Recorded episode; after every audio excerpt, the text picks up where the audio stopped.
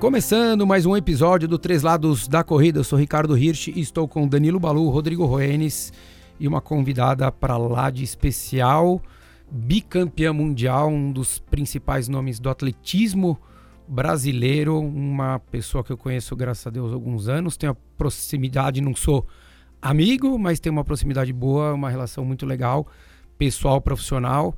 Fabiana Murer, muito obrigado por estar aqui com a gente. Olá, é um prazer estar com vocês, contar um pouquinho aí da minha vida, dar umas dicas para as pessoas também. Então tem muito papo aqui pela frente. Legal, vamos falar bastante de atletismo, vamos falar de momento atual da Fabi, uma transição depois de aposentar do, do, do atletismo, do salto com vara. Vamos, vamos, vamos só passar um, um, um filme para quem está é, tá nos ouvindo. Começou com quantos anos salto com vara, Fá? Com salto com vara eu comecei com 16 anos, mas eu fiz outro esporte antes, fiz a ginástica artística, eu comecei com 7 anos.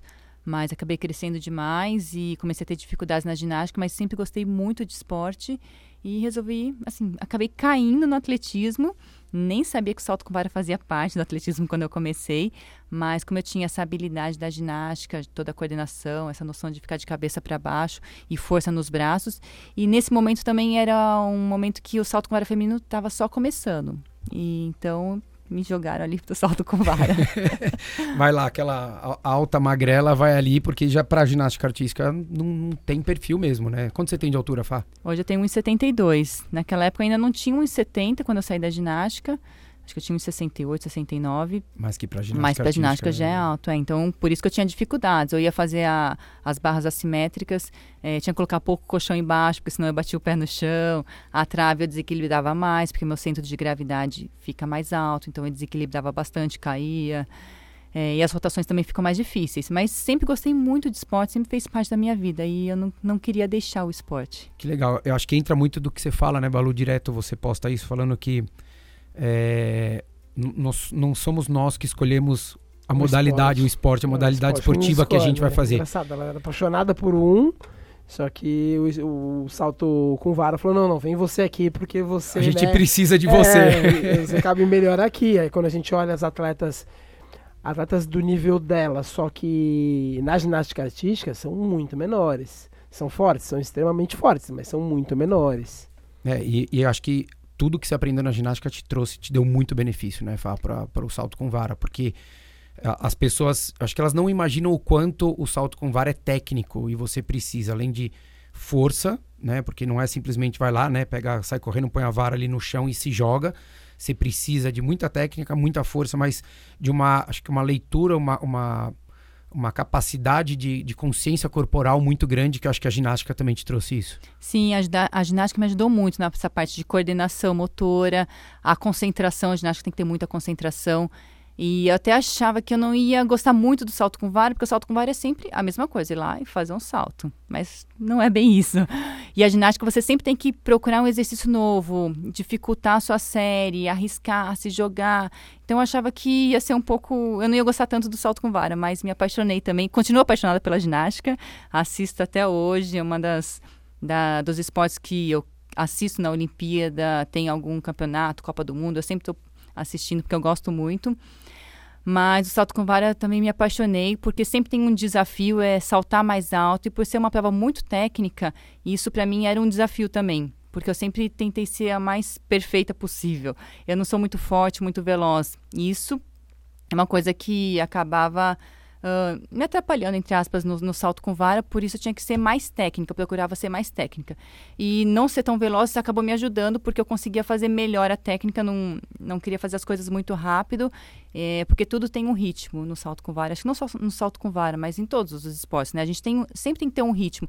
Não adianta a gente querer acelerar demais, por exemplo, numa corrida, é, querer fazer uma passada muito rápida, se você não tem condição de fazer aquela passada ou de aguentar aquilo, ou uma passada muito grande.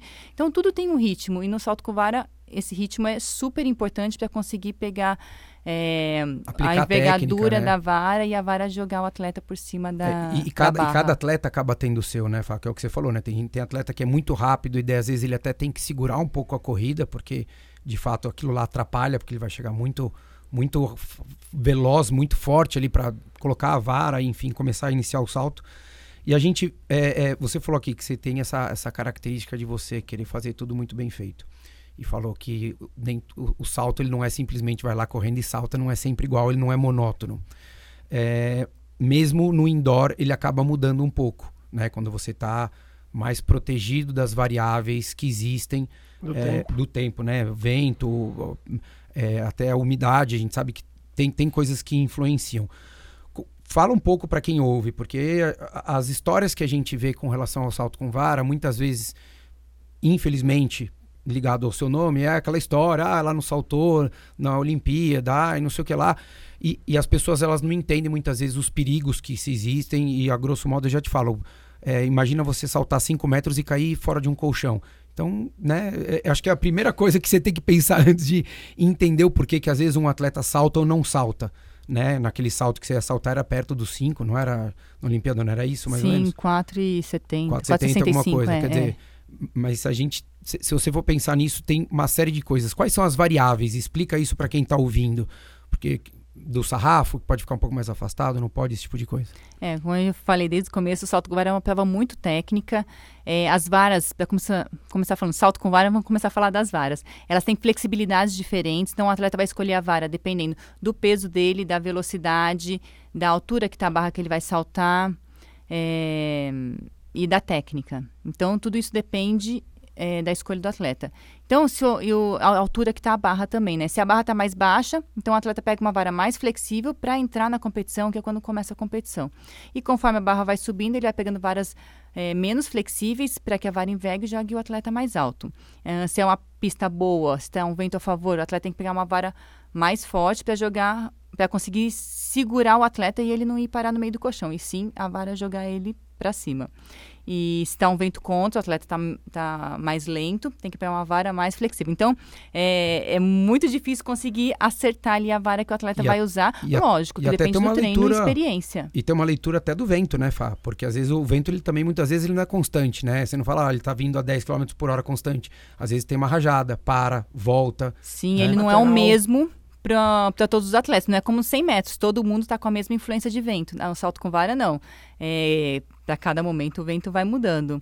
E atletas mais leves acabam tendo mais dificuldade, porque o, atleta, o vento acaba segurando mais. Atletas mais pesados conseguem é, ir mais contra o vento ali e conseguir atingir uma velocidade Para o ouvinte poder entender, forte. quantas varas você levava para para uma competição importante, por exemplo? Ah, então uma etapa do, da Diamond League umas sete, oito varas, umas sete varas eu levava, chegava a usar umas quatro, cinco varas na competição. Então tem que ter essa, essa reserva também, se é uma competição que está muito boa a condição, é, eu consegui, o atleta consegue acertar tudo, ele consegue, ele precisa dessas varas reservas. Ah, é, no mundial, quando eu ganhei o mundial em 2011, eu peguei uma vara que eu nunca tinha usado, nem em competição nem em treino, porque a condição era muito boa, eu estava muito bem e eu precisava daquela pegar aquela vara e saltar. Então o atleta tem que acreditar também que vai é, pegar esse material e vai funcionar.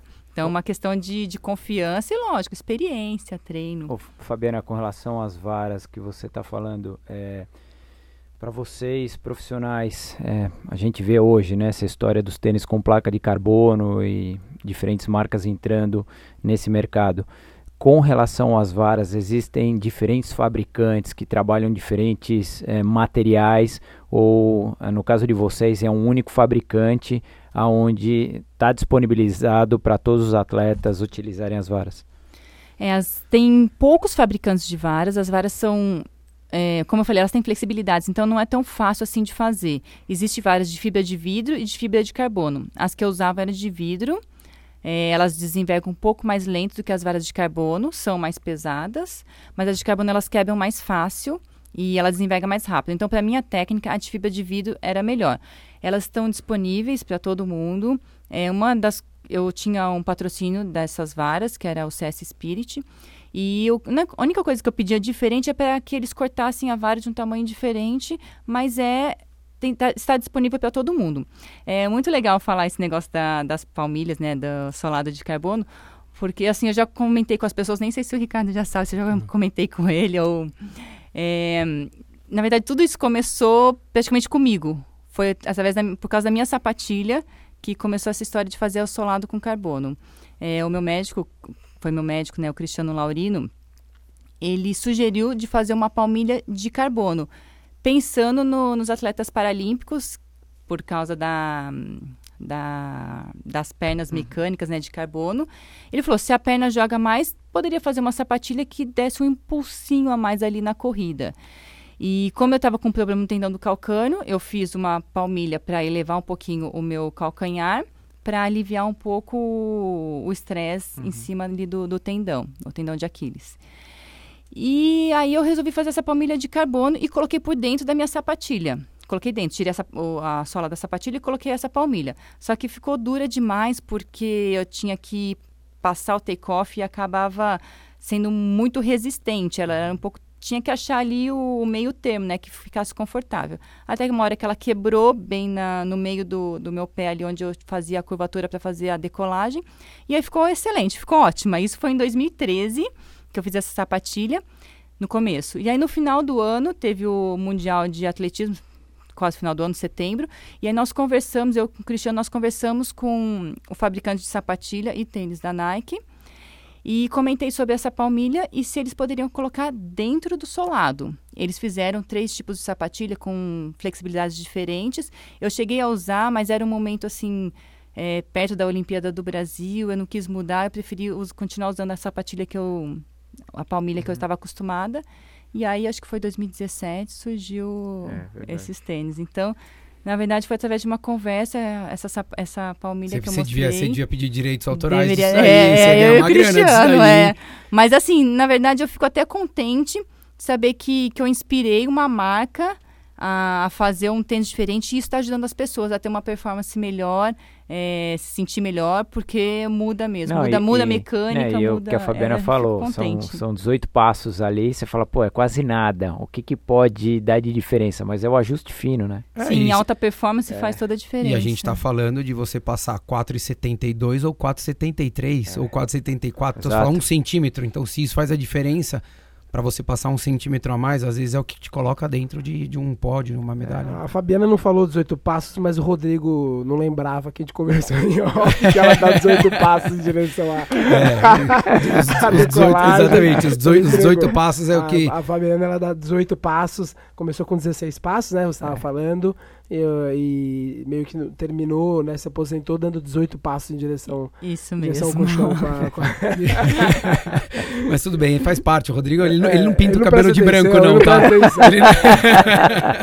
ele não pinta o cabelo de branco, é natural mesmo dele isso daqui, então não tem problema.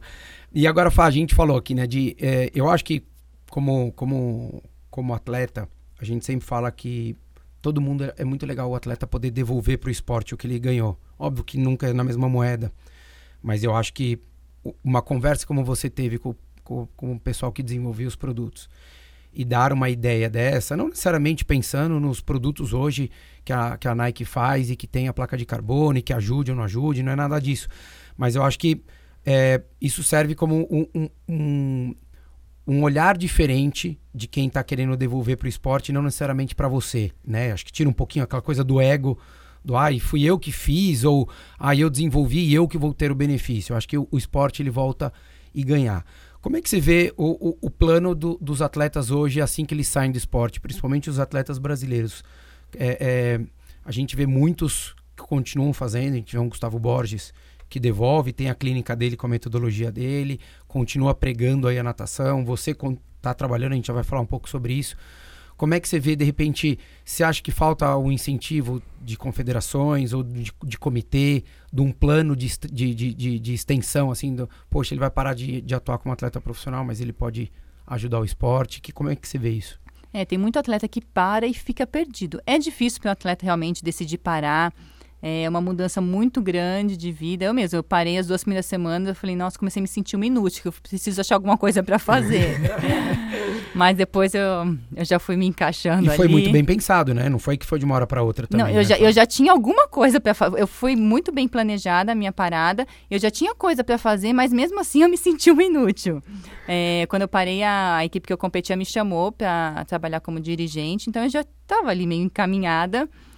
É, mas mesmo assim não, não é fácil o atleta parar, muda completamente a vida. E tem muitos atletas que acabam abrindo institutos, acaba ajudando a crianças, jovens a estarem começando no esporte, mas sempre o investimento é difícil, a ajuda é difícil. É, existem poucas empresas que realmente acabam investindo no, no, no esporte, não só de, de iniciação, mas alto nível também. É, o esporte mudou a minha vida e mudou a vida de muitas pessoas. Por mais que, que a pessoa não chegue num, num alto nível, mas ela vai ser uma pessoa diferente porque praticou esporte. Então, realmente muda. Mas falta, falta investimento, falta principalmente nessa parte de, de iniciação, locais para treinar, é, um incentivo que seja. Lá onde eu comecei, eu comecei em Campinas. E os atletas iam porque ah, ganhavam um passe, ganhavam uma camiseta e um lanche. E um lanche. Era isso. E o pessoal ia contente. É, então, qualquer incentivo que, que leve uma criança, um jovem a estar tá praticando esporte é, é legal e é gostoso né, fazer esporte. É diferente, é um desafio. O atletismo é legal porque tem várias provas e o atleta, a, o jovem ali, a pessoa consegue se encaixar na prova que. Experiências com várias modalidades diferentes, né? Sim. Mas, mas você, vocês também mudam. Você, principalmente você, depois vieram os meninos, mas você mudou a, a modalidade no Brasil, a modalidade que eu digo a especialidade, né? O salto com vara. Porque a gente teve outros grandes atletas, medalhistas, tivemos no, no triplo revezamento, mas a gente não tinha nada não, nível mundial, obviamente. nenhuma no salto em com salto vara. vertical, salto com vara. Então aí você teve é, a gente nunca sabe se o, o, o tamanho do impacto, mas a gente desconfia que houve um impacto no, no surgimento de outras de outros talentos que, que alguns ainda competindo. Você, imagina você deve olhar para isso com um pouco de, de orgulho, um pouco de felicidade. Falar assim, olha, uma prova que nunca nunca nunca tivemos nada né, de novo, em nível mundial, de repente a gente tem aí uh, uma sequência de campeonatos mundiais com representantes, até medalhas olímpicas. Acho que você, imagino que você deve olhar isso com é, assim, meio com um olhar de dever cumprido. Se né? não olhar, pode olhar. É, é, é verdade. Não, quando, quando eu comecei o atletismo, uma das coisas que eu queria era fazer história. E eu fico contente de ter conseguido de ter feito história realmente. É a única medalha de ouro que o Brasil tem em campeonatos mundiais é, desenvolver uma prova dentro do Brasil, como você está falando, salto com vara, é uma prova que não tinha tradição nenhuma. É, feminino estava só começando, não só no Brasil, mas no mundo. E o, eu, o Elson, principalmente, o, que foi meu treinador, ele queria ter conhecimento, ele queria desenvolver, ele tinha muita vontade. Então ele foi procurar nos Estados Unidos. Ah, não gostou muito, foi legal porque ele teve esse conhecimento das varas, mas não gostou muito da forma de treinamento, técnica. Ele achava que poderia ser uma coisa ainda melhor. Foi para a Europa e aí encontrou o Vitaly Petrov, que foi técnico do Sergei Bubika, e depois passou a treinar a Zimbaeva, Helena Zimbaeva, recordista mundial também. Então ele foi atrás e foi, viu que era, uma, era super diferente a forma de treinamento, a técnica. E eu coloquei na minha cabeça também, ah, se o Sergei Bubika fez essa técnica e saltou, então eu também vou fazer, vou saltar. Então eu também acreditei muito, era um momento que é, eu tinha muita vontade, eu também tinha essa vontade de desenvolver e outros atletas vieram juntos, eram atletas novos. O Fábio Gomes, que treinou comigo também, foi para a Olimpíada, foi para o Mundial, foi campeão pan-americano em 2007 no Brasil. É, nós desenvolvemos salto com vara dentro do Brasil e depois disso é, outros atletas acabaram vindo, né? Principalmente meninas inspiradas na, na minha história que eram nas ginásticas, acabaram crescendo demais ou se não, não se deram bem na ginástica a, a Joana, A Joana tem essa pegada, ela tinha um passado de ginástica olímpica também, ficou grande, forte demais e foi para vara? Também, né? também. Então... E aí, de então repente, uma prova que não tinha brasileiros no Rio, eram quatro, né? Foram Sim. vocês duas e... Foi o Augusto e o, e o, o Thiago. E o Thiago. E o Thiago. É, teve um mundial que tinha uns cinco atletas do salto com vara. Então, é as pessoas começaram a olhar, nossa, o Brasil tem muito saltador. Mas foi uma safra, assim, muito boa é, de atletas. Agora eu vejo que começou a dar uma decaída. É, tem muito mais mulher fazendo do que homem. Espero que o Thiago, na Olimpíada, ter sido campeão mundial em 2016, tenha inspirado um pouco mais de meninos estarem fazendo salto com vara, mas a gente não vê tanta gente vindo essa, assim boa, essa não. Iniciação na base. É, essa na decaída, base. Fabiana, você acha que está ligada ao quê? Ao falta de incentivo por parte de confederação ou trabalho de base, de desenvolvimento? É, eu acho que é um conjunto. É, depois que eu parei, o Elson até foi ver alguns lugares para ele fazer essa iniciação, um incentivo para trazer meninas é, de fora de São Paulo para poder treinar com ele. Ele falou: não, eu quero começar um trabalho novo novamente, pessoas que acreditem no meu trabalho, eu quero fazer de novo. e ele não teve esse apoio de nenhuma entidade. É, os clubes acabaram também, depois de 2016, vários clubes ou diminuíram né, a equipe ou realmente acabaram. Então, os atletas também não têm mais onde começar, ou se começou, não sabe onde mais procurar para poder crescer. Então, a, essa falta de, de verba mesmo, de incentivo, é, ajudou a dar, dar, essa decaída. O COB tem ajudado bastante com alguns programas, a Confederação Brasileira também está tentando ali, mas é sempre muito difícil, burocrático, cada vez mais. É, vai diminuindo nessa verba. É ano olímpico, as empresas acabam olhando de uma forma diferente. Então, tem muitas empresas oportunistas que querem só naquele momento da Olimpíada, no ano da Olimpíada, e depois caem fora. Então, é, não tem essa continuidade, que são coisas importantes. Para fazer um atleta, realmente precisa de 10 anos, no mínimo, para conseguir fazer um atleta de alto nível chegar a ganhar uma medalha. É, tem que ter paciência e algumas empresas acreditaram nisso e por isso que saíram grandes atletas. E a gente ainda está colhendo frutos desse investimento de 2016, mas para 2024 a gente realmente não sabe tem como que, vai ser. Tem que remar um pouquinho o que eu, o que eu vejo às vezes. É, é que eu acho que o, o, o exemplo, por exemplo, do Thiago, ele ainda pode reverberar muito, mesmo que ele não vá bem agora em, em Tóquio torço para que de fato ele vá bem, mas é, eu acho que a, a, a, gente sempre fala muitas vezes aqui que o, o, o futebol ele acaba sendo um exemplo para todo mundo, porque aquela pessoa que fala assim, poxa, eu quero ser jogador de futebol, ele olha, ele sempre tem alguém que foi bem sucedido. Então não interessa se ele torce para o Santos, para o Palmeiras, para o Corinthians, para o Flamengo, para o Cruzeiro, para quem quer que seja. Ele sempre vai ter alguém que ele fala, poxa, esse cara ele foi jogador de futebol e ele pode ter uma vida digna, ele pode viver através do esporte.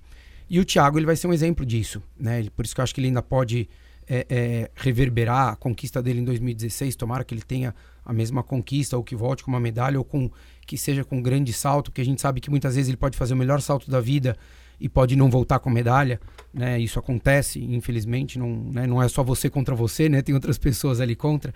Mas eu acho que o teu exemplo inspirou também porque ele veio foi uma história longa né? Assim você veio de uma outra modalidade esportiva você começou você começou a brilhar e ter resultados já em 2009 ali muito mundialmente falando não só nacionalmente mas mundialmente em 2009 você já estava brilhando e você te, foi reverberando o salto com vara até pelo menos 2016 porque você vinha bem ali no ranking mundial. Então a gente está falando de pelo menos sete anos é, no top 5 mundial não é só nacional e isso é um exemplo muito bom para as pessoas olharem. A gente tem um exemplo aqui de corrida que a gente fala, né? O próprio Solonei, que a gente dá muito exemplo aqui, que, tá, que, que é do, muito mais do cotidiano dos corredores.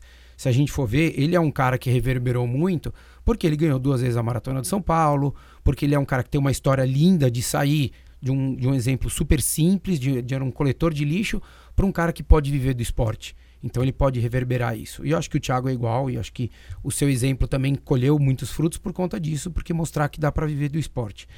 Mas infelizmente a gente depende de confederações e a gente depende também de clubes que queiram estar aí. A gente vê o Pinheiros hoje remando bastante ainda, né? Graças a Deus são um dos principais clubes do Brasil, não só do atletismo, mas a gente não pode só depender deles.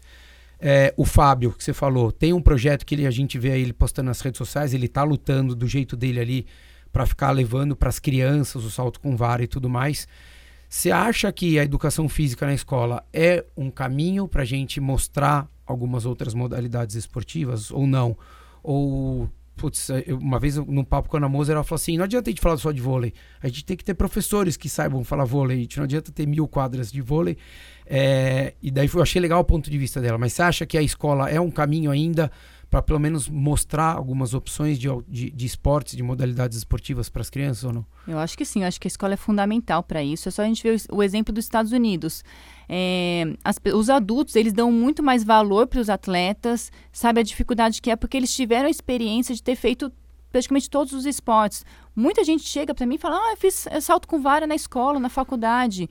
Mas né, eles nunca competiram em alto nível, mas eles tiveram essa experiência na escola. Então, isso acho que é uma coisa legal também, de com isso as pessoas dão mais valor. E no Brasil a gente não tem isso. A, escola, a educação física, não só a escola pública, não, a escola particular também é muito fraca. São poucas, é, são poucos esportes que, que eles acabam é, mostrando ali para os atletas. E realmente falta, falta esse. E esse normalmente é esporte coletivo, é, Fabiana, é, dentro sim, das escolas, né? A gente sim. vê muito pouco o esporte individual ser colocado em pauta. É, eu fiz uma, uma clínica uma vez na região de São José do Rio Preto e passei por várias cidades. Foram cinco, seis dias é, fazendo em diferentes cidades. E era muito legal ver a diferença de nível dos, do, das crianças. Eram de, tinha de 4 até 18 anos. Era uma faixa etária muito grande. E aí eu comecei a perceber, uma cidade que eu fui que as crianças não conseguiam correr direito, não conseguiam saltar. E aí eu fui conversar com os professores das escolas, eram as escolas que levavam. E eles falaram: "Olha, a gente não tem educação física na escola, até tem, mas é, não é um professor de educação física que dá educação física. É, é uma pessoa, um professor lá, mas ele não é formado em educação física é, é formado em pedagogia, então ele não sabe como passar isso para a criança ou as atividades que, podem, que ele pode fazer. Então eu fiquei impressionada com a falta de habilidade das crianças dessa cidade. É, e, e, que é fundamental, né? Não é, não é para atletismo, é para vida, né? Pra vida, é. Essa criança lá na frente, ela não vai conseguir atravessar a rua. salto com vara. Né? Assim, brincadeiras à parte, mas se ela tiver que correr para atravessar a rua, pode ser que ela tropece e caia. Ônibus, né? ela, ela, mas elas saltaram. Só de alguma forma elas saltaram. Eu carreguei, uma outra pessoa ajudou, fizeram é. salto. Voltou com dor nas costas, né? Voltou é, toda mas travada, eu fiz elas saltarem. Eu lembro uma vez, a, a Fábio vai falar aqui que eles, ela tá com uma clínica, que é, que é em esporte, é, Instituto de Esporte, né? Que trabalha, tem o Cristiano Laurino, que é o ortopedista, o Rodrigo Iglesias, que veio falar sobre recover aqui com a gente, na parte de fisioterapia, ele e a Lídia, que trabalharam com você, né, Fá, durante muitos anos, e a Fabiana e o Elson fazendo uma parte de trabalho de fortalecimento lá. Se eu tiver errado, você me corrige. É, e um dia eu fui lá na, na clínica, tava passando lá e passei com meus filhos, o Elson tava lá com as varas. E daí ele começou a colocar os meus, meus filhos para ficar saltando. Cara, eles piraram. Eles piraram, assim, sabe? Eles falaram, papai, muito legal, e eles queriam fazer depois de novo, e a gente, às vezes a gente viaja pro interior e eles querem brincar. Eu falo, cara, não é um cabo de vassoura que você vai vir correndo e vai colocar no chão e vai saltar. Mas é uma coisa que, assim, gera uma, uma, uma um, um, desperta o interesse, que eu acho que é o que o Fábio vem fazendo hoje nas é escolas. É desafiador, né? É super desafiador, né? Porque você olha, primeiro que a vara é gigantesca, né? Já é grande pra gente, né? Você imagina, se pegar uma vara, quantos, quantos metros a vara mais ou menos. Só que eu saltava tem 4 metros, tinha 4 metros e 60, masculino 5 metros, 5 metros e 20. Que pesa quanto? Um quilo, um quilo e meio, dois, no máximo. Então você imagina, quer dizer, para é, criança aquilo é. ali é um negócio, se pra assim, gente se é segurar no meio, né? Porque se segurar na ponta, aí ela hum. pesa bastante, porque aí tem 4 metros de vara você tem, você tem Exatamente, você tem que sustentar ali no ombro os 4 metros que vão para frente, que é o que acaba pesando, né? Não tem, não tem jeito. E os meninos, meu, piraram. Falando do, da esporte, a gente já vai voltar depois da sua carreira, mas já comecei a falar aqui agora. Da onde surgiu essa ideia de vocês terem um, um, um, um núcleo ali para vocês poderem trabalhar a qualidade de vida, enfim, até atletas? É, o Rodrigo, que foi meu fisioterapeuta, veio aqui falar com vocês. Ele sempre falava, eu sou formada em fisioterapia, né? Então ele sempre falava, ó, oh, Fabiano, vamos abrir uma clínica, vamos abrir uma clínica. Eu falei, enquanto eu estiver competindo, eu não quero pensar em nada disso. E aí, depois que. Em 2016, quando eu encerrei minha carreira, eu fui conversar com o Rodrigo. Rodrigo, vamos abrir alguma coisa? Ele falou: já estou conversando com a Lídia, que era outra fisioterapeuta da equipe, pra gente abrir. Eu falei: ah, o Elson tá afim também. Ele falou que entra. E a gente falou: vamos falar com o Cristiano então. Então eram pessoas, os quatro que cuidavam de mim no atletismo. Nós nos juntamos e abrimos um esporte, um Instituto de Esporte. O Instituto Esporte, que é voltado para as pessoas, não é só para alto nível, mas para as pessoas comuns é, que têm seus problemas, que querem ter uma melhor performance. É, e eu acabei uh, querendo ajudar as pessoas, como eu falei, sempre quero ajudar as pessoas, né? De, levando os exercícios que eu fazia no meu dia a dia para as pessoas. Então, eu criei o método Mura de prevenção e treinamento, é, com uma postura diferenciada que eu usava no salto com vara, é, inspirada num, num técnico que dava ginástica tramp, é, no trampolim acrobático, né? E exercícios de fortalecimentos com peso do corpo, com elástico, eu fazia no meu dia a dia para ajudar as pessoas. E assim, eu adapto isso dependendo do objetivo da pessoa. Se ela quer correr, se ela é um nadador, se ela só quer qualidade de vida. Dá para a gente adaptar isso. Um idoso, uma criança. Eu trabalho com todas essas idades e tipos de pessoas diferentes. Muito mais focado na postura e prevenção. Mas, lógico, tem a parte de musculação também, que tem outros profissionais, o Elson, por exemplo, ele é professor de educação física, ele trabalha mais nessa parte de treino mesmo, de musculação, mas a minha parte é mais nessa postura e prevenção. Mas é, a gente queria manter essa amizade, nós, os cinco sócios, nós queríamos manter essa amizade que a gente tinha no atletismo e levar isso para as pessoas, a nossa experiência de alto nível, levar para as pessoas e dar essa, essa qualidade de, de atendimento e a gente consegue fazer isso, acho que eu acredito que bem, é, porque a gente também a gente se conversa lá dentro, um ajuda o outro, eu estou na, na parte ali do, do, funcional, mas ao mesmo tempo eu vou lá na FISO, converso com as pessoas, é, dou uma dica, ou conto uma experiência minha. Tem jovens que vão treinar lá, que, que eu acho legal também passar essa minha experiência dentro do esporte, é, situações ruins que eu passei, dificuldades, que muitas vezes as pessoas acham que a gente passa por poucas dificuldades, você vê muito mais a glória, né? Mas o dia a dia é muito difícil, não é fácil. Acho que quem, quem corre, quem pratica esporte sabe que é difícil o dia a dia para você conseguir ir lá e fazer uma prova e ser bem sucedido, ou só finalizar a prova, ou conseguir é, atingir seu objetivo que às vezes é, é mínimo ali, é só completar, às vezes é algum tempo.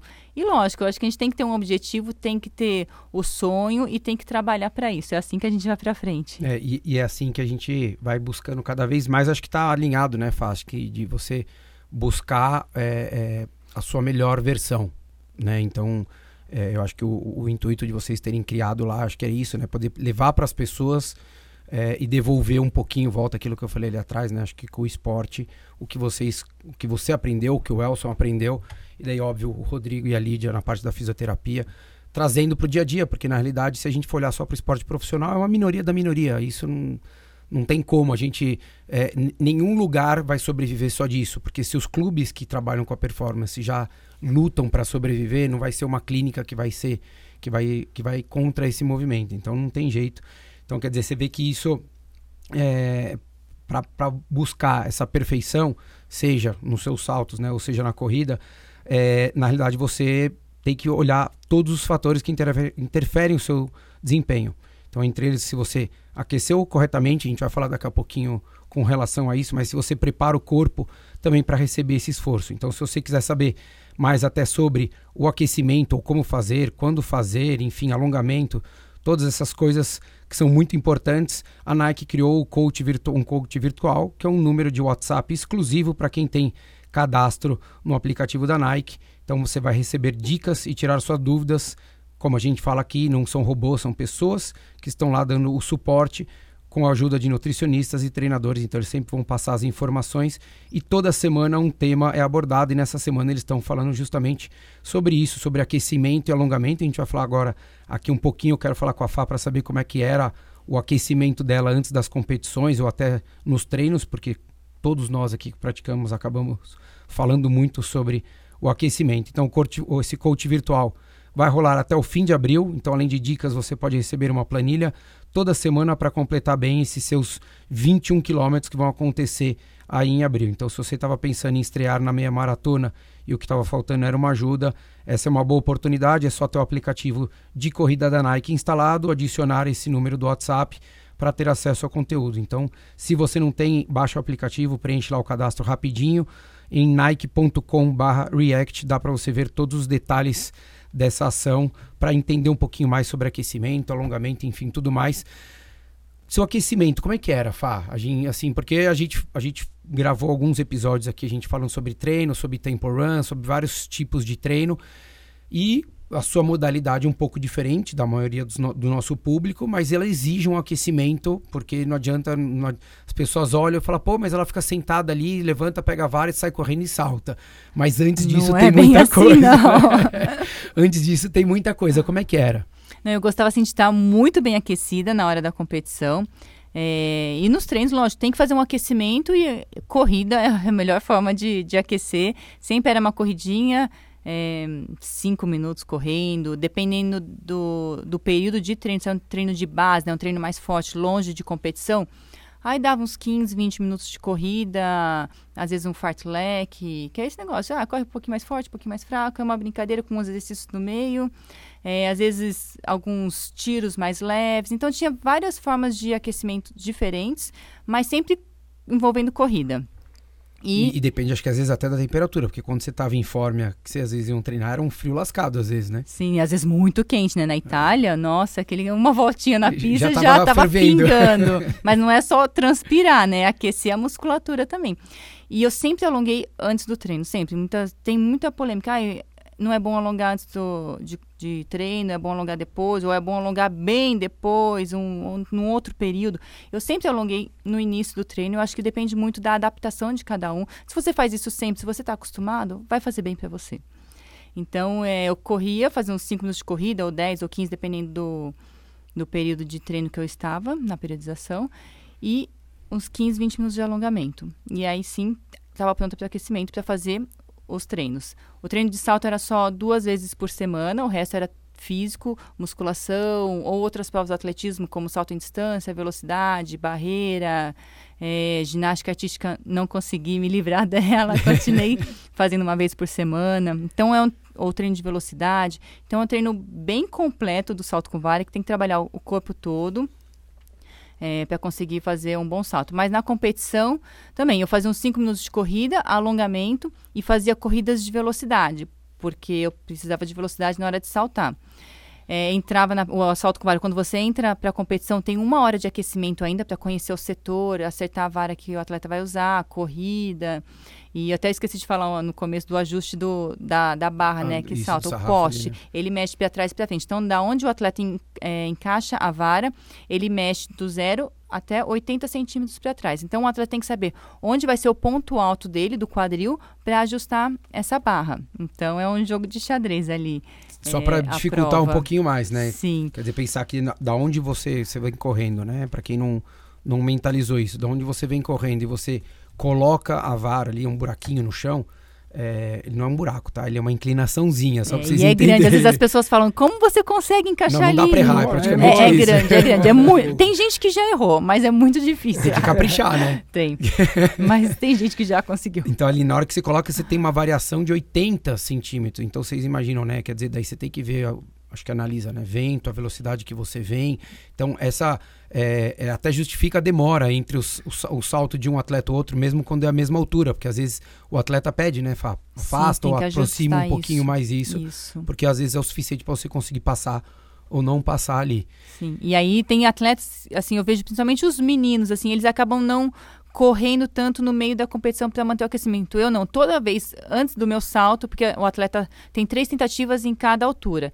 Então fez a primeira tentativa. Se passou, já fica esperando para a próxima altura. Se não passou, tem mais duas tentativas nessa altura. E antes de cada salto, eu sempre fazia uma corridinha, um saltinho, porque eu gostava de estar muito bem aquecida, porque se eu não estava muito bem, sempre ac acontecia algum errinho ali na corrida, eu não chegava tão veloz, porque a corrida tem que ser muito precisa, o último pé tem que dar no lugar certinho. Se der muito para frente ou muito para trás, é, acaba influenciando no salto, acaba não dando certo. Você não tem a tábua, só para explicar, né? Não tem a tábua como salto em distância, mas a, a sua precisão tem que ser como se tivesse uma linha imaginária ali que você tem que pôr o pé certo, né? Porque senão você erra o salto. Isso. Então, se não tiver bem aquecido, vai mudar um pouquinho a corrida ali. Então, por isso eu gostava de estar muito bem aquecida para sentir que a corrida deslanchava ali no final e eu conseguia chegar bem, fazer uma boa aproximação com uma boa velocidade. É, o, o, o aquecimento, né? A gente acho que a gente já fez episódio disso, Balu? Acho, acho que não. Acho, não. não, não. Não? Então a gente vai ter que fazer é, um episódio. Fazer. Vamos fazer, boa.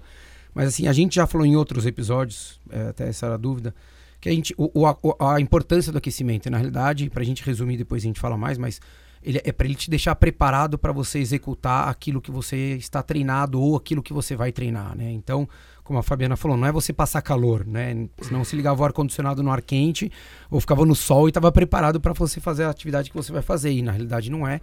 E o salto, como você precisa do corpo inteiro, né? Não é simplesmente, ah, vou correr só a perna ou só um pouquinho do movimento do braço. Você precisa de um aquecimento muito mais específico. Você falou que você fazia dois dias de salto praticamente, né? Por que não fazia mais? Tem algum porque você precisava desses outros períodos para desenvolver as outras habilidades, é isso ou não? Acho que tem muitos ouvintes que fazem corridas de longa distância, né? Vocês fazem tiro todos os dias? É mais ou menos isso, né? Cansa, fazer é, treino de tiro cansa. O salto com vara também é isso, é velocidade, então cansa. É, cansa não só a perna, mas braço, a cabeça. É, então é importante ter um descanso entre um salto e outro. Normalmente eu fazia três, três a quatro dias de descanso para conseguir fazer o salto novamente. Mas eu treinava o salto Uh, em partes, só a corrida com vara, só a parte de ficar de cabeça para baixo. Então eu cortava o salto, só a parte da decolagem, é, fora ali do colchão, cortava o salto em partes. Então eu estava treinando o salto diferente ali, mas não o salto completo. por questão da velocidade que o Que o, o corpo precisa de um tempo maior para se recuperar da velocidade. Quantos saltos? Você lembra mais ou menos? Curiosidade. Eu, assim, eu, eu era meio fazia. ruim, viu, na, na quantidade de saltos. Eu fazia de 8 a 12 saltos, mas já teve treino que eu fiz quatro saltos só e não aguentava mais saltar. Eu tava cansada. Porque eu tinha feito. que você tava. É, porque eu tinha feito outros treinos que me deixou cansado, ou alguns treinos de velocidade, porque tem corrida de velocidade também fora do salto. Então, isso também cansa. O atleta precisa se recuperar desse treino para poder saltar, para estar bem para saltar. E às vezes, não... depois que eu fui ficando mais velha, foi piorando essa recuperação, foi demorando mais tempo. Sabemos bem, sabemos É. bem. Então, é, tem que estar descansado para conseguir. Então, por isso que eu acabava dando esse, esse intervalo maior para conseguir me recuperar, porque cansa braço, cansa perna. E teve esse treino que eu fiz, eu lembro de ter feito quatro saltos, saí super chateada, chorando, mas aí depois eu fui entendendo que meu corpo era assim, não tinha jeito. Eu colocava o máximo é, de energia, de velocidade, eu colocava tudo que eu tinha para fazer o salto e quando acabava, acabava. Não tinha mais jeito. Acho que é que nem jacaré, né? Que corre, não consegue correr muito tempo, corre um pouquinho, cansou, tem que parar ali. Durante a sua carreira, Fabiana, você teve muito problema com lesão ou não? Eu tive pouquíssimas lesões, graças, acho que, aos exercícios, a, a forma de treino que, que eu fazia. Como eu falei, eu queria ajudar as pessoas de alguma forma. E por isso que eu peguei os exercícios que eu fazia no- nos meus treinos e tô trazendo para as pessoas hoje em dia. É, são exercícios que preparam a musculatura, tendão, articulação, sempre com boa amplitude de movimento. E por eu não ser uma atleta muito veloz, eu também não tinha tanta distensão muscular, né? Porque eu não, não, não tinha tanta velocidade. Mas, lógico, algumas inflamações, como do tendão do calcâneo. é, eu tive um estiramento nas costas, um músculo super pequenininho, é, que é mais da postura, mas eu consegui ter umas lesões meio diferentes ali. e acho que uma das mais graves, que entorse de tornozelo, que aí é um acidente, mas uma das piores, não sei se mais grave, mas uma das piores foi a hernia cervical que eu tive um mês antes da Olimpíada. E aí acho que por conta de todo o meu histórico dentro do esporte, não só no atletismo, mas da ginástica, de cair, rolamento. E o salto com vara é um tranco, né? Quando você cai no colchão, às vezes cai meio torto, o pescoço vai pro lado, fazer rolamento também. E isso acabou. É um colchão, é macio, mas são levando. 5 metros de qualquer é, maneira, e não né? são todos que são tão macios assim, né? No começo eu caía nos colchões duros também. A gente no Brasil a gente não tinha colchões importados. Eram blocos de espuma que encapava ali, montava É, e é saltava uma- uma ali. pancada, Às vezes caía no, no buraco, o corpo caía num colchão, o, a cabeça caía em outro, e eram densidades diferentes. Então, hoje em dia a gente tem uma boa condição no Brasil para fazer salto com vara. Tem material, como vara, colchão, boas pistas. Mas lembro quando do eu comecei não era bem assim, não. altura, que, que já era colchão Duro. pancada, duro. Né? Um, cara, um cara bom tá ali saltando dois Era quase uma metros. cama box depois do, da, da É, não, Paris. é um cara, um cara bom, não. Já óbvio tá soltando dois metros. Aí você pega o, o atleta de nível mundial do salto com vara soltando quatro e tralalá, você caindo. Nossa, É terrível. É. Diz E os coisa- colchões, só para explicar um pouco, os co- os colchões, eles hoje em dia eles têm é, é, é espuma, mas ele não é maciço de espuma. Ele tem alguns bolsões de ar dentro para amortecer mais o, a queda. Então mudou bastante um pouco a, tec- a tecnologia Melhora, também dos né? colchões Preserva muito também. mais o atleta. né? E adulta, você teve. eh, Você conseguiu participar de outras provas eh, no começo da sua fase adulta? Co- Como que foi assim, a sua experiência com outras provas? Salto, velocidade, revezamento? É, logo quando eu entrei no atletismo, eu participei de. Assim, já me colocaram no salto com vara, direto. Eu não tive escolha. Ó, você vai fazer salto com vara, porque você já tem força nos braços, essa noção de ficar de cabeça para baixo. Mas você vai fazer algumas provas do atletismo para você conhecer. Mas eu cheguei a competir Pelo 100 porte metros. físico, foi peso. É, peso, martelo. não, não, nem pro fundo eu fui. Eu corri, eu, eu treinei, eu competi 100 metros, salto em altura e salto em distância. Foram as provas que eu competi. Mas fiz lançamento do dado, peso, peso era, eu ainda eu até treinava. É, a gente chama de força de lançamento, que é lançar um peso só que com as duas mãos. E era a minha, minha pior prova, assim, minha pior, meu pior treino, o treino que eu não gostava e que eu ia mal, era esse treino. Você o- gostou de alguma, além do, do, obviamente, da vara, não, mas teve alguma dessas que você gostou mais? Ah, salto em distância eu gostava bastante. Tanto, eu, assim, eu treinava salto em distância também para ajudar o salto com vara. Eu gostava bastante. Era até uma das coisas que eu falava, ah, acho que antes de parar eu quero competir um salto em distância. É, só para ver quanto que eu posso saltar, só como curiosidade, mas acabei não competindo. Corrida com barreira eu também gostava de treinar. Eu não competi, mas eu gostava de treinar, uma prova que, que eu faria também. Deu muita canelada. Ai, um pouco. No começo, sim. Eu levei uns tombinhos ali. Não, não muito feio, mas levei uns tombinhos ali, É mas natural. nada. É, mas bater a canela dói. Dói, né? Tem cicatriz na canela? Não. Tenho da Na- ginástica, não tenho. ginástica, Não, do não, atletismo não, eu tenho da metros. ginástica. Mas teve competidora sua que caiu pra fora do colchão e deve ter cicatriz feia na canela, né? Sim, isso tem. Isso, daí, isso é, é duro. Porque Nossa, cair no fora. próprio Jogos Olímpicos, né? Que de, de Londres, se eu não me engano, acho que a, a Sim. saltadora depois de você, eu não vou me recordar. A Angélica Begston, que é uma sueca, ela caiu no encaixe, mas ela não se machucou. A Svetlana Feofanova, que é uma russa que chegou a ser recordista mundial antes da Helena Zimbaeva, também caiu fora do colchão e quebrou o punho. E teve uma outra inglesa também que caiu fora do colchão e também machucou alguma coisa, nem lembro mais. Mas, você vê que machucou. daí é isso que, é, que acho que muitas vezes as pessoas não, não enxergam. E foram atletas que não foram pra final como eu, né? Exatamente. Então, assim, é isso que eu, quando as pessoas comentavam e falavam, pô, mas poxa, ela não foi. Daí eu ficava levantando a bandeira, né? Eu até falei pra F- Fabiana algumas vezes, falava, meu, eu sei que a cabeça do atleta é assim, mas é, se ela fosse um, um atleta que tá acostumado a dar migué, ela ia sair correndo e ia fingir que errou a posição de colocar a vara e ia co- correndo, que é normal, né? Quando erra e pula direto no colchão. Mas o, o atleta, quando tá ali, ele não, ele não tem esse espaço na cabeça, né, Fabi? Ele fica o tempo inteiro pensando o que ele precisa fazer de certo. Sim, pra acertar, lógico. Exatamente. E você ficou ali em Londres esperando até o último segundo que você tinha para poder correr para tentar saltar. Sim, tanto que eu comecei a correr, aí eu vi que o vento virou muito forte, eu voltei porque o atleta tem um minuto para saltar. E eu vi que eu ainda tinha tempo, eu voltei para a saída e quando deu três segundos, o atleta tem que começar a correr dentro desse um minuto. Deu três segundos, eu comecei a correr, mas quando eu cheguei na metade da corrida, eu senti que o vento já estava me segurando, que eu não ia conseguir chegar. E o atleta tem essa noção de espaço, porque eu faço muitas vezes o salto, não só dentro do, do setor ali, mas fora. Então eu tenho noção de espaço. Então quando eu passei, estava chegando perto, eu vi que já não ia dar, estava muito longe de onde eu tinha que bater o pé, eu acabei passando correndo. E eu sempre tentei ser muito real, muito verdadeira para as pessoas, mesmo que isso é, mesmo se as pessoas fossem me criticar por causa disso, mas eu sempre tentei passar a realidade. Olha, fui mal na competição porque tinha que ter trocado de vara, não troquei, ou errei a corrida. Eu sempre falei a verdade para as pessoas. Eu acho que foi legal porque as pessoas passaram a entender um pouco mais da técnica do salto com vara, da dificuldade que é.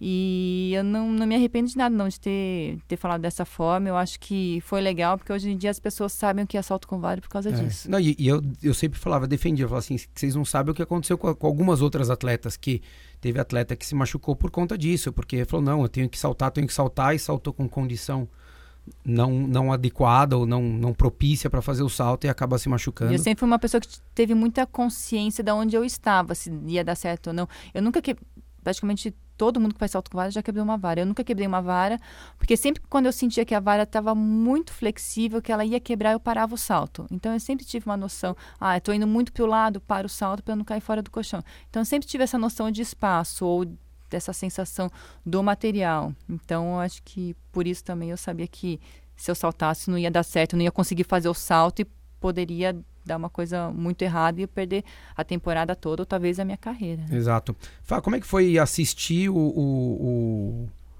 o- o- ali no Rio 2016? Você não chegou da maneira que você queria, é, um mês de angústia ali por causa da, da, da hernia e tudo mais, nem sabendo se ia conseguir. Eu lembro que eu falava com o Rodrigo, ele falava, meu, ela não consegue segurar ah, o peso, ela não aguenta o peso da vara, né, por causa da, da hérnia que você tava. Mas como é que foi daí você vê o, o Thiago conseguindo um, um dos maiores feitos ali, do masculino, o maior feito no salto com vara disparado, mas uma conquista de ouro olímpico, cara, deve ter sido incrível para vocês aquilo ali, né? Sim, não, foi muito legal, porque o Thiago praticamente começou. Ele começou salto com vara não comigo, mas depois ele veio pro meu grupo, praticamente se desenvolveu. E muitas vezes as pessoas falam: não, o, o Thiago apareceu do nada. Ele não apareceu do nada. Ele foi. Em 2010, ele foi vice-campeão dos Jogos Olímpicos da Juventude, que é até 18 anos. Ele foi campeão mundial sub-20 eh, em 2012. Então, um atleta que compete muito bem nessas grandes competições. É um atleta um pouco irregular, mas nessas grandes competições ele sempre enc- encara muito bem a competição. E foi uma performance muito legal. Saltou acima de 6 metros, 6 e 3. Então, foi, foi emocionante ver um brasileiro ali Clube ganhando super, salto super com vara. restrito, né? Clube de 6 metros é super restrito. Sim, pouquíssimos atletas saltaram isso. E foi a melhor marca dele, né? Da vida ali, né? Conseguiu primeira vez colocar, no, primeira no vez, clube. né? Sim, foi. E assim, dentro do seu país, né, ainda mais legal. Ah, com certeza. O, o- você acha que o, o, o Aue da torcida ali pi- piorou, assim, fez o Lavillenie, o René Lavillenie, que era o francês estava competindo contra ele ali, disputando a final, fez ele sentir ou você acha que ele sentiu na hora que o Thiago colocou um salto bom e daí ele aproveitou e reclamou da torcida pra falar assim, meu, foi isso que me atrapalhou. É, é assim, é muito chato você ser vaiado numa competição. É um Não é o que recordista. um- acontece no mundo inteiro. E um né? recordista mundial, não é que ele é qualquer atleta, um recordista mundial, um atleta que já tinha sido campeão olímpico quatro anos antes. Então ele esperava que a torcida fosse tá lá, o que acontece normalmente pelo mundo. Estão lá é, torcendo pro atleta. Quem saltar melhor, legal, eu quero ver o show. E aí as pessoas começaram a vaiar, mas acho que ele se abateu mesmo quando o Thiago. Não que ele se abateu, mas ele não esperava que o Thiago fosse saltar 6 e 3. O Lavillenie saltou 5,98, que era recorde olímpico já. E ele falou: ganhei. O, o Thiago não vai saltar mais do que isso. E aí eu acho que ele se acomodou. Quando ele se acomodou, o Thiago passou 6 e 3. E aí, quando ele já tinha se acomodado, não tinha mais como ele superar o Thiago. Pra, re- pra recobrar, acho que até a cabeça, né? O mental ali do atleta, né? Sim, Porque sim, você dá aquela foi. aliviada ali, é quase como já ganhou um salto, você pode saltar outro, você não vai acertar, né? Sim, o próprio foi. Renault fez isso, lembra que ele se machucou? Teve uma competição, acho que foi no indoor, não foi? Foi no indoor quando ele bateu o recorde do mundo. Ele saltou 6 e 16, né? Que é o recorde do mundo. E é toda Comemorou. aquela adrenalina. Comemorou, falou com um, deu até entrevista. E de repente ele falou: vou continuar saltando. Colocou 6 e 20. E aí levou um tombo assim. Machucou feio. o pé, lembra? É, Cortou o pé é, inteiro. ele foi só da batida, abriu o calcanhar dele, ele voa, ele saiu, ele chegou a sair do chão, a vara envergou e jogou ele uns 6 metros para trás, 7 metros para trás. Ele voou. Mas ele acho que foi- ele teve até sorte, porque ele caiu, conseguiu cair, cair bem, só abriu o calcanhar e perdeu, lógico, perdeu o resto da temporada, tinha até mundial em pista coberta. Ele acabou perdendo, mas é, o psicológico é super importante, principalmente nessas provas técnicas. Tem que estar muito focado. E ele tá, tava no limite dele, né? E o Thiago também foi lá, conseguiu se superar.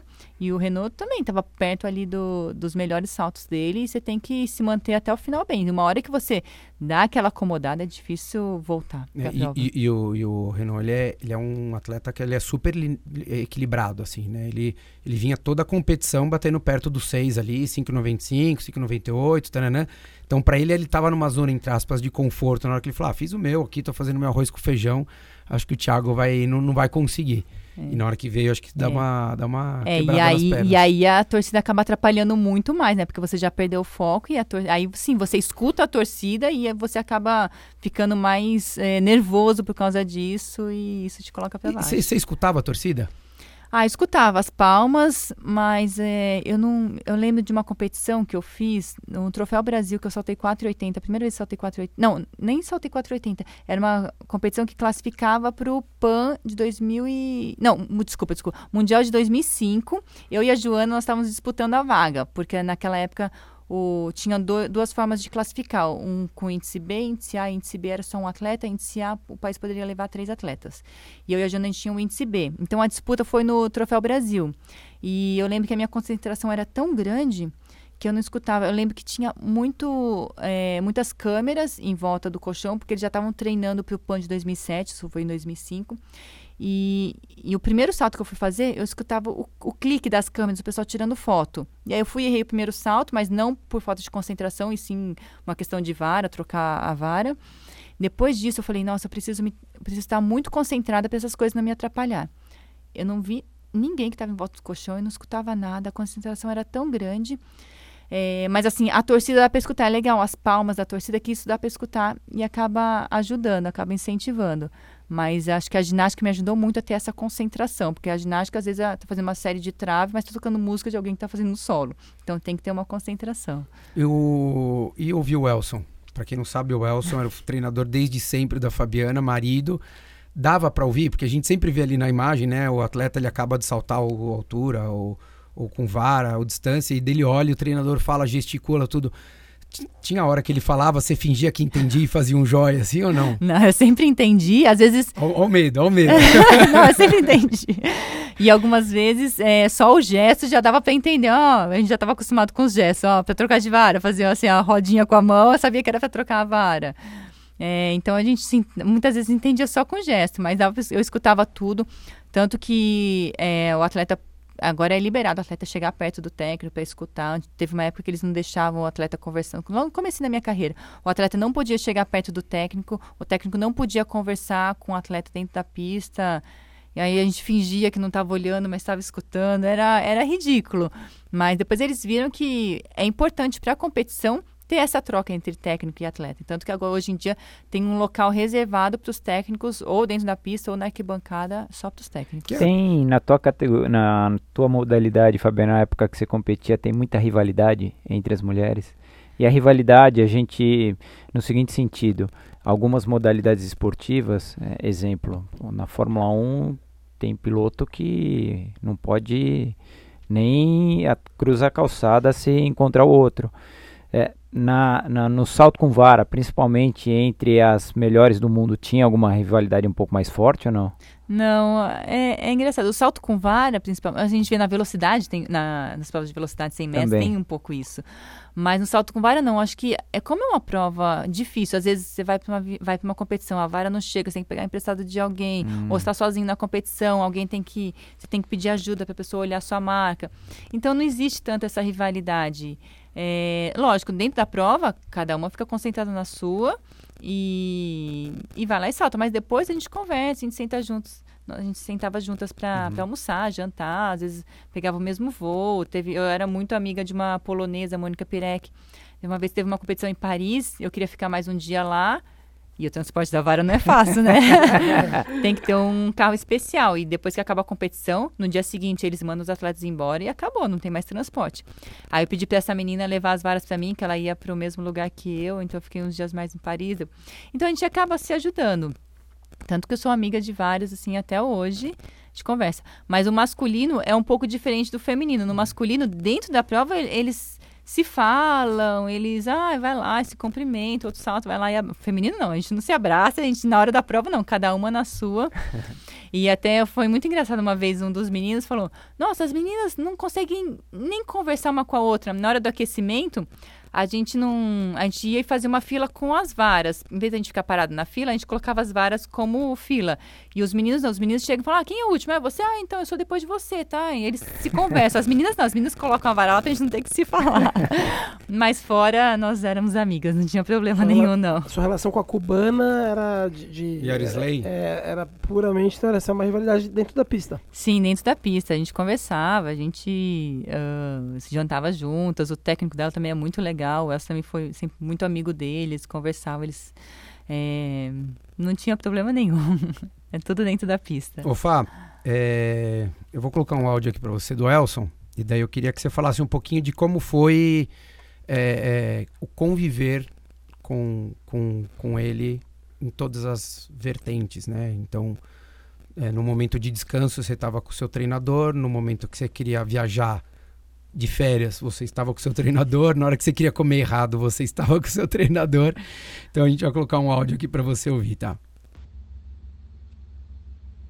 Bom, falar sobre a Fabiana é fácil. Eu poderia ficar horas falando sobre um perfil é, dela, é, seria fácil ficar falando. Mas para ser um pouco mais breve, eu diria que a Fabiana, é, ela sempre me surpreendeu. Primeiro, na carreira como atleta. É, nunca pensei que ela é, fosse alcançar o, o, o, o, a condição que ela, que ela obteve. Se você for olhar só pelos títulos, é, é fácil, mas como ela chegou à conquista é, com muito trabalho, dedicação, perseverança, e não é fácil o que, que, leva todo campeão, mesmo assim, com a maestria com a qual ela chegou pelo desenvolvimento da técnica e junto com o físico, que realmente teve que ter muito trabalho, foi muito bonito. Uh, depois, é, com depois vendo que ela teve tudo isso, com, conquistou tudo isso com uma humildade é, de uma campeã, né? É, que sabia das suas limitações e mesmo assim é, é ela, ela, ela, ela conseguiu é, trabalhar em cima disso e conquistar sendo uma, conquistar chegar a ser uma das melhores atletas do mundo. Tudo isso me fez é, é, ver nela tentar trabalhar com ela com, com muito com muito carinho e com muito respeito que isso levou a um amor a um tesão que que possibilitou hoje a gente até formar uma família é, e ter uma, uma relação bonita, mesmo depois é, dela ter, ter parado as suas atividades como atleta. Hoje, ela, como um profissional, ainda continua a me surpreender e tratando, atendendo as pessoas da melhor forma possível, é, com, com tentando levar um trabalho de qualidade, mas com qualidade é, para essas pessoas. E como mãe, é, ela continua me surpreendendo e como eu costumava orientá-la é, como técnico, hoje eu vejo que ela me orienta como como como ser pai, como ser família e, e muitas outras coisas. Então é, é, sempre surpreendente estar com ela, é bonito e em todos os aspectos é uma pessoa maravilhosa. E aí, como é que é, Fá? Como é que era você conviver com com a polícia 24 horas por dia do seu lado? Não, sempre foi fácil, não foi difícil, não. É, a gente se dava super bem e a gente conseguia separar muito bem ah, o momento da pista, o momento em casa. Eu ficava muito mais brava com ele na pista do que em casa. E, sabe, às vezes, algumas discussões no treino ou na parte técnica, eu não, não conseguia ver o que ele estava me falando. Ou, ah, me explica desse jeito. Não, hoje o treino foi ruim, aí ele me cobrava muito. Mas aí, quando eu saía de lá, eu deixava aquilo de lado em casa era outra coisa. E eu vejo assim muitos casais que acabam falando: não, em casa a gente não fala de esporte, a gente não fala. Mas não, a gente falava, a gente assistia vídeo, a gente pensava na técnica, é, ele ia fazer o treino, as periodizações, eu ajudava ele: não, eu te ajudo, o que é que eu faço? Eu queria participar também de toda essa periodização em casa. Então a gente sempre se deu muito bem e a gente sempre falou do salto com vara em casa, analisou. Acho que porque os dois sempre assim gostaram muito do, do esporte tinham o mesmo objetivo de conquistar aquela vontade de buscar alguma coisa. Você acha que era uma sede de mútua de, de, de, assim, meu, vamos dominar muito isso, vamos ser, vamos ser os melhores do que a gente possa ser nisso daqui? Você acha que era isso daí era uma, era uma cumplicidade meio não explícita, mas rolava entre vocês dois? Sim, sim, eu acho que tinha isso dos dois. E ele já me colocou algumas vezes para baixo mesmo. Olha, se você não vier comigo, eu vou com outro atleta. Se você não quiser fazer, eu vou com outro atleta. E talvez isso me instigava ainda mais. Não, eu vou fazer. Alguns, eu lembro alguns treinos que eu tinha competitividade com o, com o Fábio. O Elson elogiava alguma coisa do Fábio. Eu falei, ah, não, eu vou fazer melhor que ele. Então. É, foi, foi muito legal todo esse crescimento. Eu falo do Fábio porque o Fábio foi um atleta que começou junto comigo lá em Campinas. No mesmo dia que ele começou, eu comecei. Ele começou salto com vara um ano depois, porque ele não se deu bem em nenhuma outra prova. Jogaram ele lá pro salto com vara, que não se deu bem em nenhuma prova, vai pro salto com vara. E foi, foi super bem. Nós crescemos juntos né, dentro do salto com vara e conquistamos coisas, fizemos, desenvolvemos né, o salto com vara no Brasil e o mundo passou a conhecer o salto com vara graças a, a, aos nossos saltos. Então, por isso que eu falo muito do Fábio, mas a gente tinha essa competitividade também. É, é que, que, ele era o mais velho do trio, né? Ele, o Augusto e o Thiago, ele era o mais velho dos três, sim, né? Ele sim. começou lá atrás, né? Sim, ele era mais velho, tanto que ele, era, ele foi o exemplo lá do Augusto, do Thiago, o Thiago sempre grudava muito no Fábio, o Fábio uh, mostrar o caminho, ou nos treinos mesmo, acabava ajudando. É, mas eu com essa a gente sempre conseguiu ter uma boa, uma boa relação. É, até depois que eu parei, acho que ele ficou mais perdido do que eu, acho que ele sentiu mais do que eu de eu ter parado, porque foram anos ali de, de trabalho e conquistas. É, tanto que ele falou: não, vou começar tudo de novo, acho que vou começar do zero, pegar um pessoal novo que está com vontade. Acho que ele queria passar por tudo isso de novo, mas no fim o Thiago acabou. É, deixou de treinar com ele por um tempo, depois ele voltou. E então agora ele voltou aí para o alto nível e, e de, acho que por Elson ter voltado para o alto nível, contando sobre as competições, começou a me dar um pouco de saudades também do salto com vara das competições. Mas aí quando eu penso no treino, eu falei, não, passou, passou. Já. Passa rápido. Ô Fá, é, qual foi o momento, assim, se é que tem um momento que, que você e o Elson, assim, se olharam e falaram, meu, a gente fez, foi legal demais, assim qual foi a conquista. Porque às vezes a gente pensa muito em algum campeonato, ou no primeiro mundial, alguma coisa assim.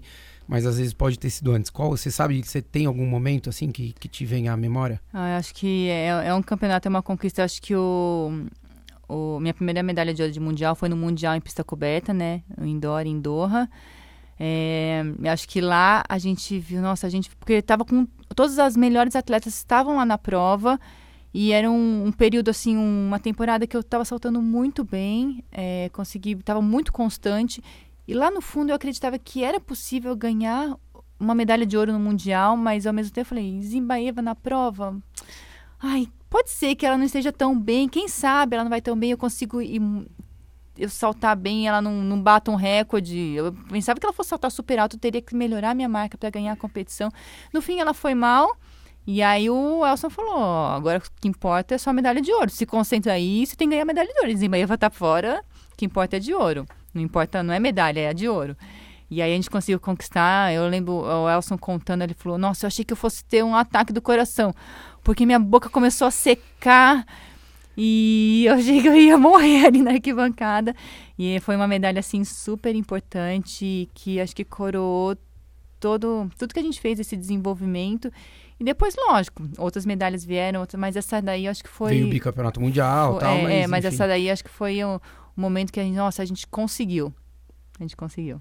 É, e, é, e é, acho que é um, é um mérito de um trabalho de muito tempo, né? Sim. De dedicação, de humildade, né? De aceitar é. que, como a gente ouviu no áudio dele, né? Você sabia das suas limitações. Ele também humildemente falou, pô, eu quero aprender, eu vou, né? Vou, vou ouvir outros treinadores. O Balu fala muito disso, que é pô, a gente tem que estar tá aberto sempre a aprender, a ouvir. A gente, a gente nunca. Tem, a gente tem que escutar outras pessoas, por mais que ah, alguma coisinha pode acrescentar no nosso trabalho. É isso. E, e daí a chance de você ter sucesso é infinitamente maior, uhum, né? Na hora que acho que você aceita isso. Quais são as suas expectativas para Tóquio?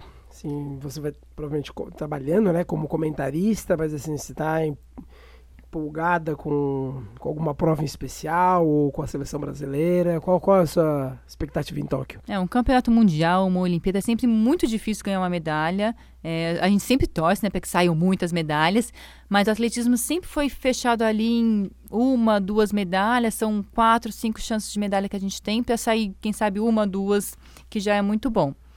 É, é uma prova, assim, é um esporte muito competitivo porque são três atletas por país, então isso torna muito difícil. Por exemplo, na marcha, é, nós temos a Erika Senna que está super bem, foi quarta colocada no mundial no passado, mas tem três três chineses. No mundial tinham quatro chineses, porque o campeão mundial, mundial, pode ir também, já tem vaga garantida. Então tinham quatro chineses. Na Olimpíada vão ter três. Então é uma prova difícil, mas é uma atleta que tem chance, que está super bem. É, não posso deixar de falar do Darlan Romani, do arremesso do peso, que sempre ali batendo na trave, foi quinto na Olimpíada, quarto no Mundial no ano passado, com uma excelente marca, foi uma prova mais forte de toda a história do, do arremesso do peso. E que já está excelente o quarto e o quinto, né? Vamos sim, deixar isso bem sim. claro para todo mundo, é que a gente está falando de medalha, mas... ser finalista é... já é um, nossa, Já tá lá, já é uma, um baita mérito na hora que chega na final e você consegue fazer marcas boas, então é, é incrível. É, mas mais assim, que o público cobre, mas o atleta também quer uma medalha, é uma coroação do seu trabalho. Como eu falei, minha medalha de ouro do, do Mundial Indoor foi quando eu falei, nossa, realmente eu fiz. E o atleta busca isso. Uma medalha é importante, mas, lógico, uma boa colocação, primeiro de tudo, fazer uma boa marca já é muito legal. O atleta ir lá, chegar bem próximo da sua melhor marca, conseguir superar sua, sua melhor marca é legal. Mas a gente fala em medalhas, né? Que é o, o que a mídia fala, que o público cobra Então, o Darlan, acho que tem grandes chances. É um atleta que eu acompanhei a carreira toda dele. Ele treinava no mesmo local que eu. A esposa dele fez salto com vara comigo. Então, eu acompanho de perto toda a carreira dele, as dificuldades, as coisas que ele passa. É, e o revezamento 4 por 100 masculino foi campeão mundial no Mundial de Revezamento fez bateu o recorde sul-americano no mundial é, o ano passado também em Doha. Foi quarto colocado. Foi no mesmo dia do Darlan então foi um dia que sim eu estava comentando o mundial. Eu saí nossa tão mal esse dia porque eu falei nossa duas excelentes marcas. E saímos com dois quartos lugares muito bons mas ao mesmo tempo faltou aquela medalhinha né? Aquele gostinho. Que é o que também às vezes falta para propagar né? Para levar o esporte mais em evidência sim, né sim sim para ter mais apoio né lógico, a gente depende de medalha para a gente ter mais apoio, mais suporte. Tanto que programas do COB são baseados nisso, em, em medalhas. Então, é importante para o país ter medalha. Então, é, esses aí são, são três principais ali que podem ter medalha. O Thiago pode vir, foi um atleta que depois da Olimpíada acabou se perdendo um pouquinho, depois de 2016, acabou se perdendo um pouquinho. Ele, ele mesmo falou que sentiu a pressão de, de ter sido o peso, né, de ter sido campeão olímpico, mas o ano passado fez um bom salto, foi quinto colocado no mundial em Doha, que já foi super bom para ele ter conseguido estar na final. É a primeira, na verdade, foi a primeira final de mundial do Thiago, campeão olímpico, nunca tinha sido campeão, é, finalista de um mundial. Então ele foi quarto colocado, foi quinto colocado. É, a marcha masculina também com Caio Bonfim, a gente também pode conseguir uma, uma medalha aí. Então, são, como eu falei. E tomara que apareçam outros, né? Isso aqui sim, é o que tá te tomara, vindo na cabeça. É, é sim, que a gente fala pela performance do ano passado. É, mas tomara que apareça alguém aí que a gente tem uma surpresa, quem sabe o revezamento feminino aparece. É, essa Olimpíada a gente vai ter o revezamento misto também, né? É, 4x4 misto. Então são dois homens, dois, duas mulheres que correm. É, que é uma prova nova, a gente não sabe muito de estratégia ali, como vai ser a estratégia, quem vai correr, mas lógico, tem é, países muito fortes. Mas a gente torce aí para que saia pelo menos uma medalha, uma ou duas medalhas, quem sabe três, né? Seria excelente, mas vamos sonhar abaixo, uma ou duas medalhas já vai ser excelente para o Brasil. Que legal, Fá. Bem, vamos ficar nossa torcida aqui para que a gente tenha uma, uns Jogos Olímpicos com bastante resultado bom. Eu acho que poder propagar aí o atletismo cada vez mais. Quem sabe também na, a gente na maratona só com o Daniel Chaves, né? Não tem. Por mas só, por enquanto só, né? Não sei quando é que vai ao ar o programa, mas. É, por, por enquanto, pelo menos aqui, comecinho de fevereiro. Com vara, só com os dois. É, o Thiago e o Augusto estão classificados, é. Mas ainda tem tempo até. Hoje em dia não é só a, o índice, né? A marca mínima para ir, tem o, o, ranking mundial também. Então, depende das competições e de resultados que o atleta fizer. Ele vai somando pontos, como o ranking do, do tênis. Do tênis. Que o atleta vai somando pontos. Então, os 36 nas provas de campo, né? 36 melhores colocados estão no. Na, 32, desculpa, 32 melhores ranqueados estão na competição, ou o índice ali, eles vão pegando, e provas de pista um pouco mais. Então, fecha ali um mês e meio antes da Olimpíada. Então, tem bastante tempo para os atletas fazerem resultado, buscar essa marca, uma boa colocação no ranking para ir para a Olimpíada, para ter essa oportunidade de estar numa Olimpíada. Legal. Para terminar, Fá, curiosidade minha, é... Você falou do, do que o Thiago falou que sentiu, né? E, e não foi só para vocês, ele falou isso daí saiu até na imprensa. É, ter sido campeão olímpico. Quando você foi campeão mundial, é, pra, na, na competição seguinte, é, é meio inevitável, né? Esse seu sorriso explica, né? Pesa, né? Pesa, pesa. Você acha que você tem que ganhar sempre depois daquilo. Mas não é. Depois você. Assim, o atleta tem que ter uma uma base psicológica muito forte para conseguir aguentar. Porque se não tem alguém por trás, o Elcio foi uma das pessoas que sempre me ajudou muito. Ele sempre, eu sempre falava, ai, nunca você, nunca vou ganhar uma competição, e você sempre ganha, você sempre segunda. O que, que eu estou fazendo aqui? Falei, espera, uma hora ela não vai, ela vai mal. Não é sempre que ela vai bem, uma hora ela vai vai mal, você tem que aproveitar a oportunidade. E foi o que aconteceu. Duas vezes eu fui campeã mundial com ela na prova é, mais pesa. Depois que você sai da competição, você fala, nossa, eu tenho que ganhar sempre. E uma das coisas que acontece também é você acaba não querendo escutar tanto o técnico, pelo menos aconteceu comigo. O técnico corrige uma coisa na técnica e fala, mas eu já soltei tudo isso, por que, que eu tenho que corrigir mais isso? Não, tá bom, não tá. Aí eu falo, não, peraí, se ele tá falando, umas das coisas que eu pensei, se ele tá falando, é porque eu posso melhorar, eu posso saltar mais alto. Aí você baixa a bola, não, Ou- va- ou- ou salta vamos mal, começar né? tudo de novo. Salta mal, perde uma competiçãozinha, É, daí você é. falou, opa, sandália da humildade, vamos É, embora. aí você baixa a bola, não, peraí, eu preciso escutar o técnico, é, não é sempre que eu vou ganhar, tem dia que eu tô bem, tem dia que eu tô mal, é uma competição, é quem tá melhor naquele dia. E no Mundial eu, eu que tava melhor, agora, não- hoje não fui eu. Então, tem é... dia que não sai, né, Fá? Tem dia que Tem não dia sai, que tem não dia vai, que né? você acorda mal, ou dormiu mal, ou tá tudo certo, tá, você tá super bem e você acaba não conseguindo acertar o jogo de xadrez ali, as coisas não se encaixam e você vai mal. Você- Teve competições que eu tava muito bem e eu fui super mal. É. Acontece. É, o, acontece. é- é o famoso Acontece. hoje sim, hoje sim, hoje não. Acontece. E acontece pra todo mundo, seja na corrida, seja no salto. a Além gente... da Zibaeva, quem que você admirava muito no feminino? É, a Ismael foi super importante porque eu, eu, eu comecei a ver que ela era uma pessoa normal. Apesar dela saltar super alto, ela também tinha seus medos, suas inseguranças, ela chorava, sentia cansaço. Então foi super importante pro meu crescimento, esse, essa convivência ela era de com carne ela. e osso, né? É. Ai. Teve uma, uma atleta que ela foi. No comecinho da minha carreira, ela chama Emma George, que é uma australiana, que foi uma das primeiras é, recordes mundiais. É, ela não chegou a, a ser campeã mundial, porque na época não tinha campeonato prova. mundial. O primeiro campeonato mundial foi em 99, a primeira Olimpíada foi em 2000. Eu comecei em 97. Então era uma atleta que eu acompanhava e, e que eu gostava, eu admirava. Uma atleta que me inspirou. Era uma, um ídolo que eu tinha, era o Sergei Bubka no masculino e ela no feminino. Ah, que legal. Que legal, bons exemplos, né? Razoável, É, né? é. bom, bom, bom, eu acho que sim. Se, espe- se espelhou bem. Fá, obrigado por ter vindo até aqui com o estúdio falar com a gente. Quem quiser te encontrar, pode dar o telefone, site, Instagram, enfim, fica à vontade. Bom, meu Instagram é Fabiana Murer. É, eu tô sempre lá no Insport. É, se você entrar no site é Instituto Esporte, né? Então é Insport. E também tô lá, podem me acompanhar. Ahn, se quiser melhorar a performance, fazer técnica de corrida, a gente faz técnica de corrida lá também para melhorar a mecânica da corrida, ou quiser ter uma boa qualidade de vida, ou levar as crianças, ou só conhecer o, es- o esporte. Tem um troféu meu da Diamond League lá também, Já tem vi. a tocha do Rio, Tem então sapatilha. pode tem várias sapatilhas minhas de outros atletas, é, raquete de tênis, skate, então é, alguns atletas bola de vôlei de vôlei de praia, então alguns atletas que passaram por lá deixaram umas lembrancinhas, é, pode ir lá conhecer, aproveitar e, e me procurar aí na- nas redes sociais que eu Legal, isso aí, brigadão, Fá, parabéns pela carreira, parabéns pelo, pela transição, pelo trabalho feito, pelos resultados, obrigado mais uma vez, valeu. Obrigada, foi um prazer. É isso aí, valeu galera, espero que vocês Valeu, tenham gente. gostado, comentem e pode marcar seus amigos aqui pra gente aprender um pouquinho do que é disciplina, o que é determinação, acreditar no processo, que a gente fala bastante aqui, né? Entender que as coisas levam um pouquinho de tempo, mas sempre vale a pena a gente se dedicar. Um abraço.